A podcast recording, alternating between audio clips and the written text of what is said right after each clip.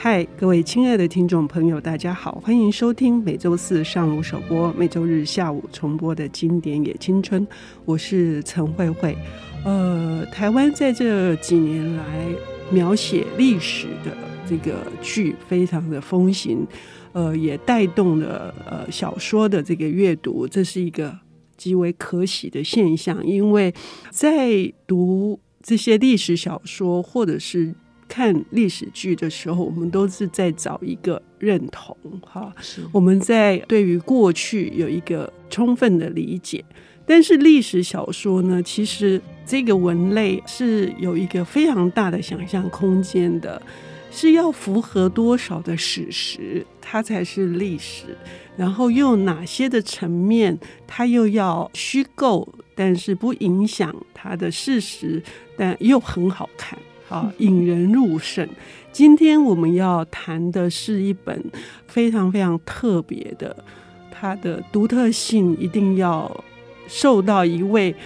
非常会说书的这个学者哈，是正大台文所的这个副教授兼所长，也是译者，同时是文学活动策展人。最近他主编了一本在日本很轰动的《我的日本是十八位的台湾作家的日本游记散文选》哈。吴佩珍老师，佩珍老师好，谢谢慧慧小姐，慧慧小姐好。嗯，今天的这个谈历史小说，蛮符合呃，我们如果有读者或观众或听众，他们在看历史剧跟历史小说的时候，会有一个不一样的这个观点来思考哈。是是、嗯，而且又是这么重要的，跟夏目漱石齐名的生欧外，是是，呃，因为我们对他的印象就是。呃，他是军医，他是重要的大文豪，是是是。但是历史小说是一个他到很晚年的时候才开始尝试的文类，是是没有错。就诚如您说的哦，其实我真的就是说，也要就是说向这个译者哦，这郑清茂老师致敬，嗯、因为呃，这个涩江抽灾哦，这个他森鸥外晚年非常重要，他自己开拓出来的一个历史小说的文类。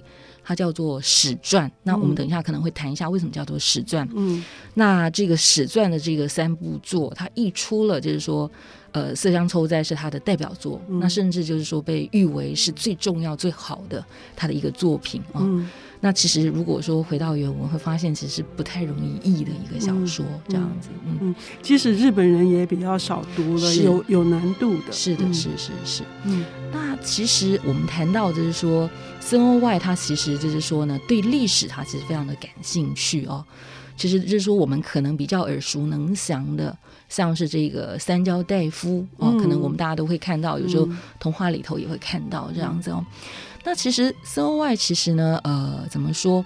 他对呃历史非常的着迷，然后他认为说，用历史来写小说，历史跟小说之间哦，历史到怎么来呈现？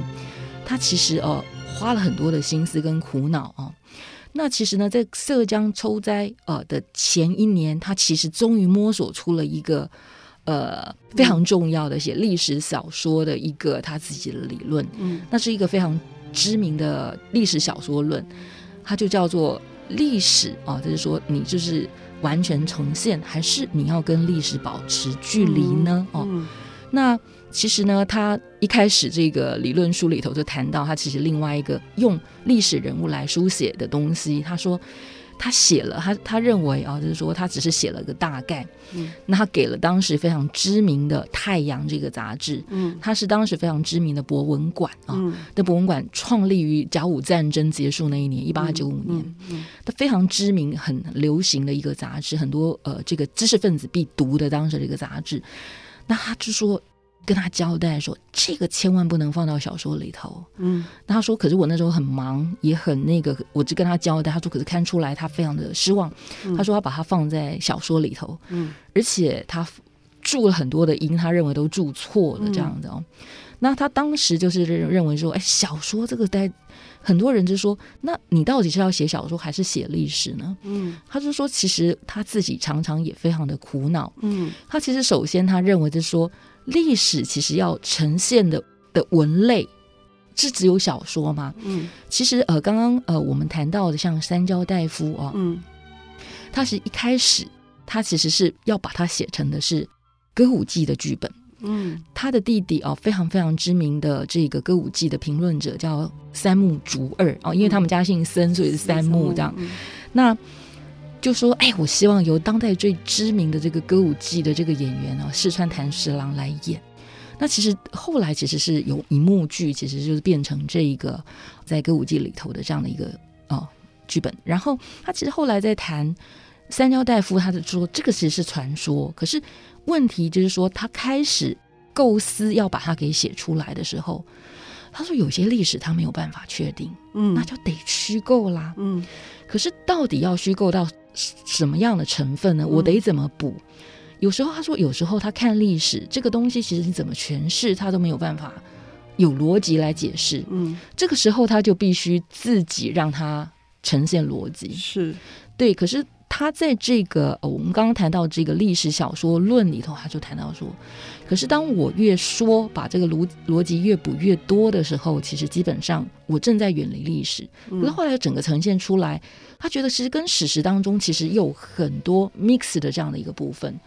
他说：“我想离开历史，可是又离离开不了这么多。其实我束缚住对对对，就像您说的，嗯，他就说他自己常常觉得他被历史束缚住了，嗯，嗯那。”这个大概就是他在涉江抽灾开始书写的前一年，他开始在思考如何写历史小说的一个他摸索的过程。所以，我们要进到这个涉江抽灾这个小说之前，这个部分我们可能就花点时间来看。我觉得这非常的重要，嗯、因为呃，像我们早年在读高阳，或者是读二月河，或者是我们读日本的司马辽太郎，是是是，还有非常多的历史小说，我们依然会。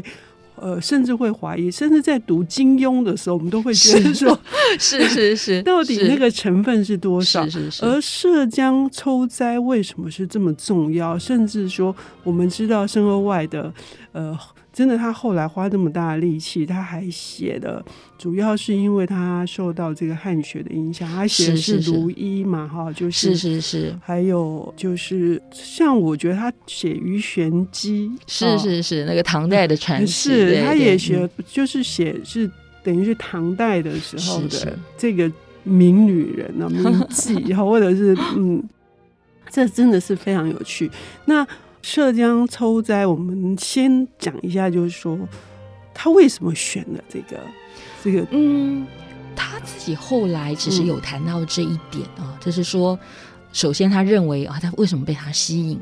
他说他跟他有很多共同处。嗯，呃，涉江抽灾其实就是说他是红前，就今天的青森县。其实他有点像跟那个太宰治像是同 这个对那个那那 对那个地方哦，之前是他他应该出生不是那儿，后来是被调到那个地方去工作这样。嗯、那他是那边的凡医哦。嗯、那我们知道，其实曾国外他们家世世代代是金河野哦，紫湾农行。这个金河野对岛根跟山口县。是。我我我我有一个山口县的朋友，我我常常都会开玩笑说，哎，曾国外是哪里的？说是我们的，我说可是岛根县的人说他们的，那他们因因为那个呃，就是说日本明治维新废藩置县之后，那其实就分割嘛，那金河野藩好像就位在那个这个这个 boundary 上面这样子哦。所以说到凡，其实是明治时代的故事，对他之前江户时期，对江户时期，对对。那所以就是首先是这个部分，然后第二他。呃，往下追踪，他发现这一个人，他喜欢读哲学，嗯，那他喜欢读这个汉籍哦，所以就是说，他认为他跟他有很多共通的地方哦。刚刚谈到森鸥外他们家世世代代只是这个金河野繁江户哦的这个所谓的藩医，嗯，那这个我们上次好像也谈到过嘛，他们家其实三代生不出男孩子，他父亲也是被遭罪的哦，所以当他出生之后。他的母亲被赋予非常重要的这个任务，是要教育起他们家的三代来迎来的这个男丁。那以前女子无才便是德，他母亲说被说，哎，你接下来可以读书识字，因为你要好好的教育他。嗯嗯、所以就是说他在这当中发现有很多跟他共同的影子啦。不过欧外他非常的谦虚了啊。如果说大家读了《涉江抽灾》呃，这是一个呃这个作品的话，你会发现这个射江抽灾他的兴趣非常非常的广泛，然后行动力非常的强，所以欧外说。他跟我有非常多相似之处，我被他吸引。可是我说不如他的剑脚啊，就是他的、嗯、他他很很容易，就是说他的活动范围之广啊，他他很谦虚的说，就是我不如他之处这样子。首先我在想，应该是这个部分是，所以我们也可以读到在这本作品里面独特的、非常独特的作品。我已经强调很多次，是因为我在读的时候，我也觉得哇，这个结构很特别哈。我们会读到欧外自己的。影子。是是不时的出现在这本作品里面。那么它到底是哪里吸引人呢？尤其是郑清茂老师，他翻译成中文之后，我觉得这是我们台湾读者的福气，是因为真的要去读原文的日文是非常痛苦的。那我们可以读到一个翻译的这个一笔很很雅的这个作品。呃，我们接下来要再仔细的聊涉江抽灾，请休息一下，等一下回来。好，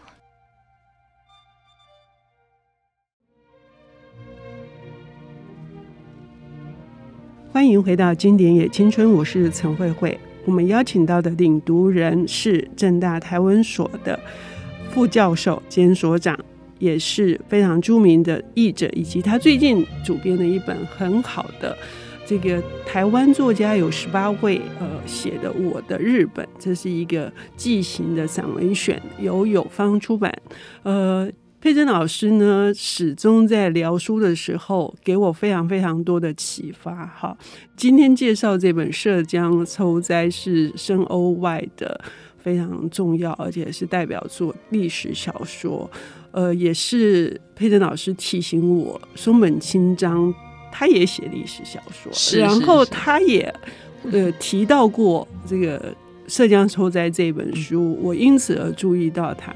他同时又恶补给我说，陈顺成先生哈也是一样，他非常的推崇这个、嗯，就是说他们呃怎么讲，认为是写历史小说跟侦探小说有异曲同工之妙这样子、嗯。那为什么呢？为什么写历史小说？跟写侦探小说是，呃，这里面是有很多同质性的东西。呃，佩珍老师跟我们聊一下。这个谢谢慧慧小姐哦。其实，呃，刚刚其实闲聊当中啊，其实我我在阅读的时候，其实有注意到这个部分。嗯、那所以也让我就思考到说，为什么像松本清张，或者是说像陈顺成，呃，两位非常知名的，就是说大众文学的作家哦，那他们其实呃非常会写侦探小说哦。那同时，他们历史小说也写得很好。嗯，嗯，那其实你如果就是说在阅读这个历史小说，像《森欧外》这样的一个小说的时候，你会发现，其实就是要去找出这个谜。嗯，你你发现了线索啊，嗯，然后你接下来往下找，往下找，往下找，终于找到了。而且真的是上穷碧落碧落下黄泉，他是真的是这样子追个不停哎，是。是是就像那个办案的侦探，对对对，没错，真的就在办一个 办一个案子。对，因为是当初在呃这个小说，我们谈谈，因为刚刚刚好谈到这个侦探小说的结构嘛。那慧慧小姐就说上上楼碧落下黄泉，然后就是说，我我们在谈到说。他这个类似侦探小说的这样的一个搜寻方式怎么样进到后来演进变成历史小说的一个过程？嗯，我们就拿这个小说的这个结构来谈一谈。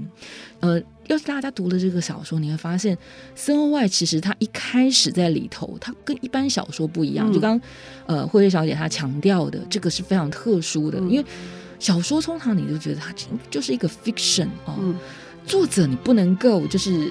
突然就跑出来，嗨，我是生活外，大家好，这样。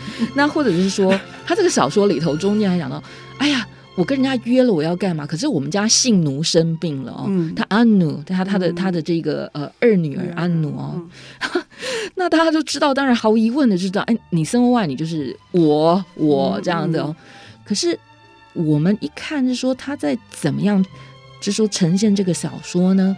他也告诉你说，他其实基本上一开始是在找舞剑啊，武武士的舞剑，那个卡嘎咪啊，就是说鉴就是呃鉴定对鉴定的鉴对。嗯那其实这个就有点类似像我们现在的职员录啊，嗯、我们日治时期也有很多叫总督府职员录。那你把它想象成是这个江户时期的武士他们的这个所谓的职员录啊。嗯、那他其实基本上呢，就发现，因为他在收集这个武件，他发现“色江”这个词就是很多印章嘛，以前他的藏书，他的藏书这样。嗯、可是后来他在读内容，发现有人叫抽灾抽灾这个人。他就开始说这两个是不是同一个人？嗯，嗯，其实你会发现，他只是原来在书中哦两个记号，嗯，所以他一开始在小说我会遇到色江抽灾是一个奇缘，嗯，他他讲了这样一句话哦，从两个记号，其实原来是非常干涩无味，可能你就在书上看到色江跟抽灾，嗯、他开始觉得是不是同一个人，他开始去追，嗯，然后你会发现。我觉得这个小说之所以为什么是一个呃，就是说很崭新的历史小说，可能一般的历史小说，你可能在资料或者史料的追踪当中，它去串起来，它就结束了。嗯嗯、可是你可以看到森鸥外，他其实透过友人，嗯，透过街坊邻居，透过呃坟墓的寻找。嗯等等等等，去把原来对对去找公务员，去什么呃是是是是那个呃市公所，啊对对对对对，也就是说图书馆对对，就是说他把两个记号原来很可能你只是偶遇，你很可能你都不会注意，它就遗落在你角落的一个记号，透过这个资料，他不停的搜寻口访等等等等一切的东西。拼凑出来一个真的，他就是历史上的一个人物，然后甚至他周遭的人，嗯，然后其实是江户时期一个跟他们家非常相似的医生哦，他们活在幕末时期，嗯、那他的子孙一直活到啊、呃、这个现在的明治时期的这样的一个人的这样的一个故事，嗯、所以这个就是说，呃，你会发现我们就是说，要说它是小说嘛，你就觉得。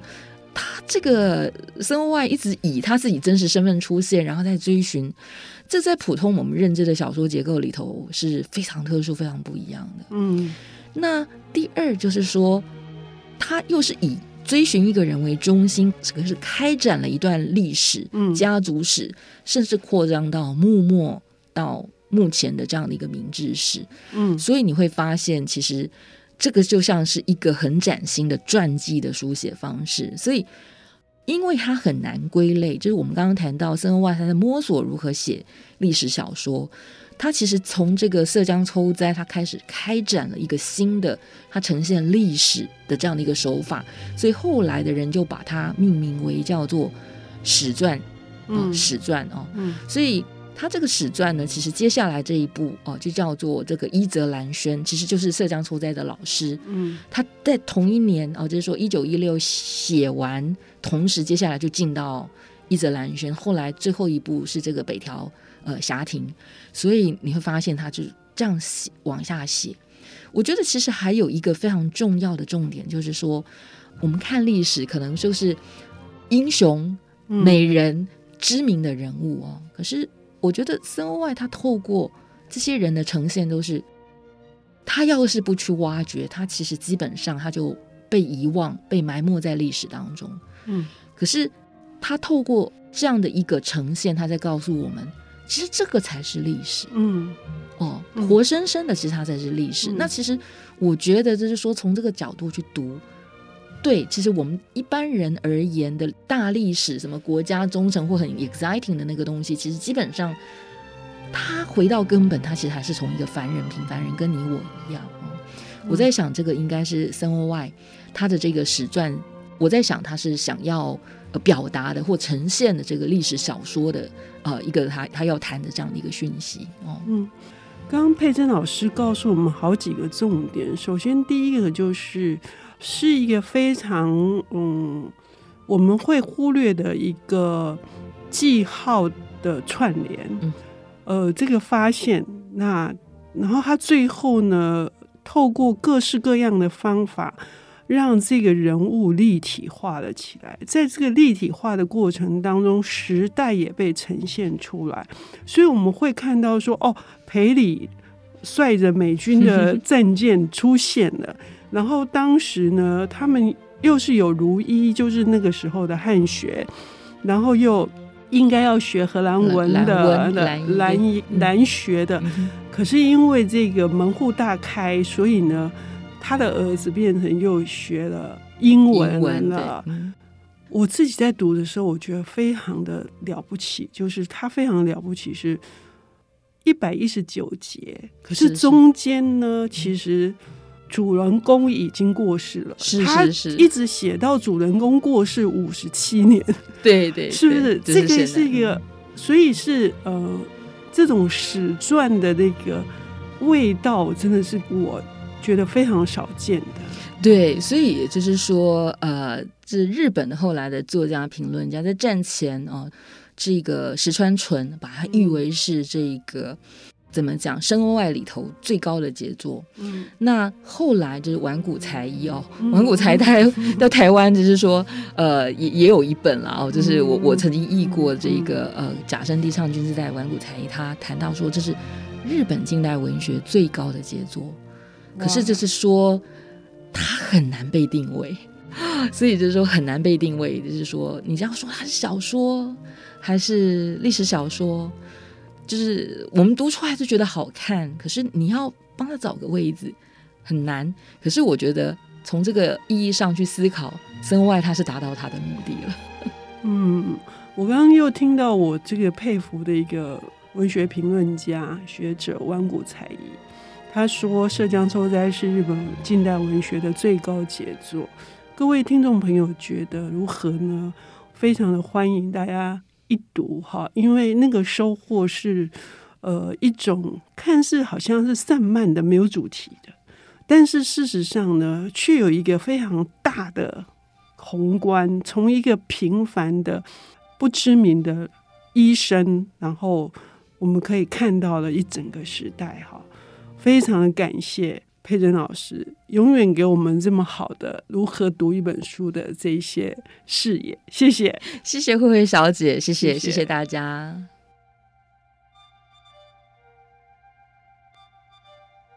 本节目由 IC 之音与瑞木读墨电子书联合制播，经典也青春与您分享跨越时空的智慧饗宴。